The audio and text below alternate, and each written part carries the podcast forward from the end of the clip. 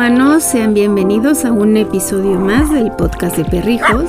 Yo soy Brenda y el día de hoy está también aquí con nosotros la mera patrona Lola.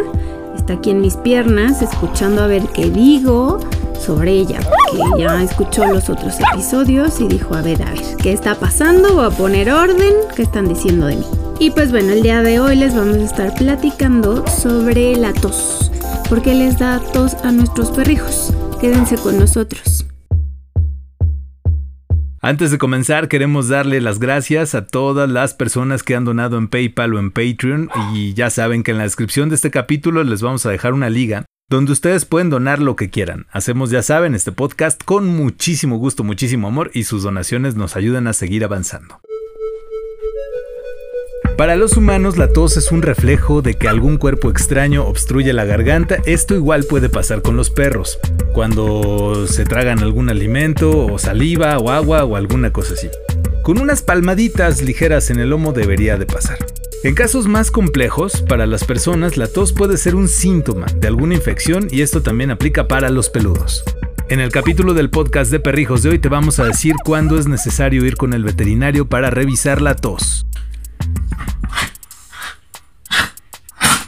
Me acuerdo muy bien cuando escuché que la doctora Laura, la veterinaria de Lola Balam, nos dijo que Lola tenía tos de perrera. Primero, la verdad, me dio un poco de risa porque pensé que el nombre parecía como sacado de una caricatura y después, ya cuando veía que Lola no mejoraba, comencé a preocuparme. Y bueno, dentro de las historias de tos, la verdad es que hemos tenido pues hasta eso pocas, pocas anécdotas al respecto con nuestras perrijas, pero pues la primera fue así súper preocupante porque pues Lola estaba cachorrita, habíamos empezado a tomar un curso de adiestramiento de cosas básicas, ¿no? Que pues no siguiera, se sentara, se echara, se quedara quieta, ese tipo de cosas. Y después de eso, pues decidimos, la verdad es que nos gustó mucho el lugar al que fuimos y demás, y decidimos dejarla eh, en una especie como de guardería que había para que conviviera con otros perros y pues también pues por temas de tiempo, ¿no? De trabajo y así, la dejábamos un ratito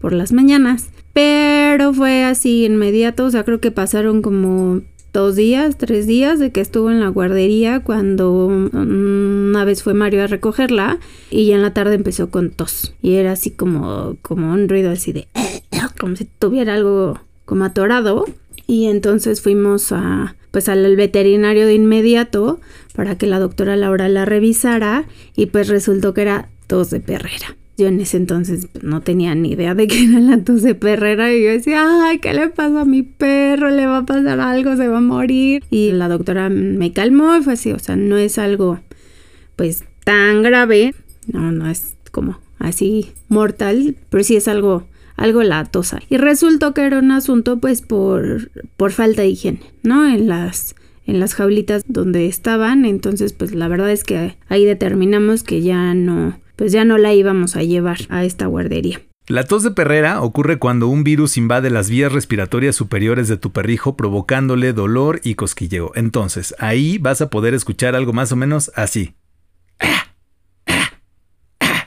Ese fui yo, no fue Lola.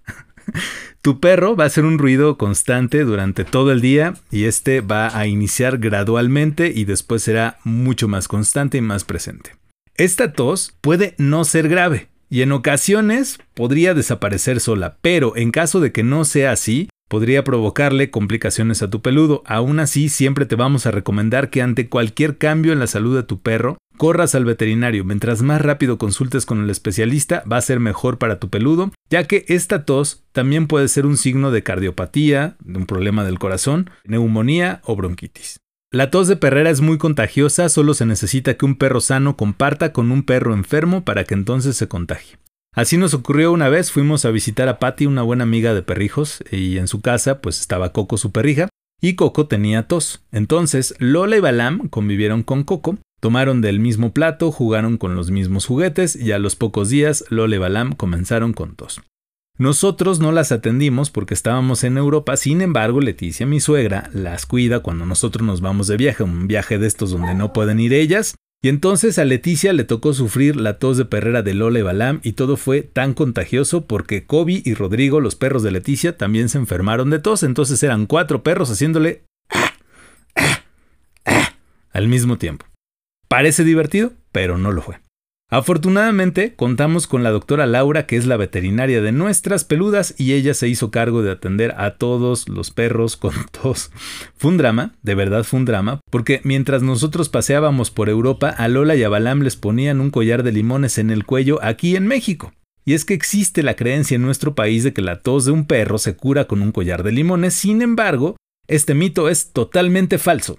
La única forma de poder curar la tos de perrera o la tos de un perro es con tratamiento médico sugerido por un veterinario. Aquí no te vamos a dar el remedio mágico para la tos, pero sí te vamos a compartir algunas sugerencias que pueden ayudarle a tu perrito. Bueno, puedes humidificar el aire de tu peludo consiguiendo un vaporizador cerca de donde duerma tu perrito, ahí lo pones. Cuida de que el cable esté lejos de tu peludo, por supuesto, y si no tienes un vaporizador, puedes meterlo contigo al baño cuando estés echándote un baño, por supuesto.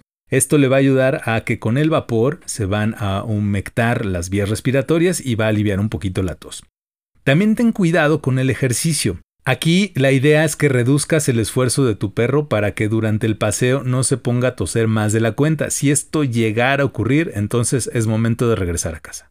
También te recomendamos que durante su enfermedad cambies el collar de tu peludo por una pechera o arnés porque el collar puede incomodarle si ya tiene molestias en el cuello. Y ahora, en cuanto a la comida, si tu perro come regularmente croquetas, puedes ponerles un poco de agua o caldo de pollo sin sal. Esto le va a ayudar a beber evidentemente y va a provocar que su garganta también se humedezca y así reduzca la necesidad de toser. Esto puede ayudar un poco a aliviar la tos de tu peludo, sin embargo, si no hay tratamiento médico, cualquier esfuerzo que hagas va a ser en vano. Pues aquí Lola, Balam, el Bali Mari y yo les agradecemos mucho el habernos escuchado en un episodio más y los esperamos la próxima semana. ¿De qué vamos a estar hablando? ¿Qué es mejor para tu perrijo? ¿Las croquetas, la dieta BARF o el alimento natural? Recuerden mandarnos una nota de voz a Anchor o al WhatsApp más 52 56 15 90 56 25. El podcast de Perrijos es producido en la Ciudad de México y todos los derechos están reservados.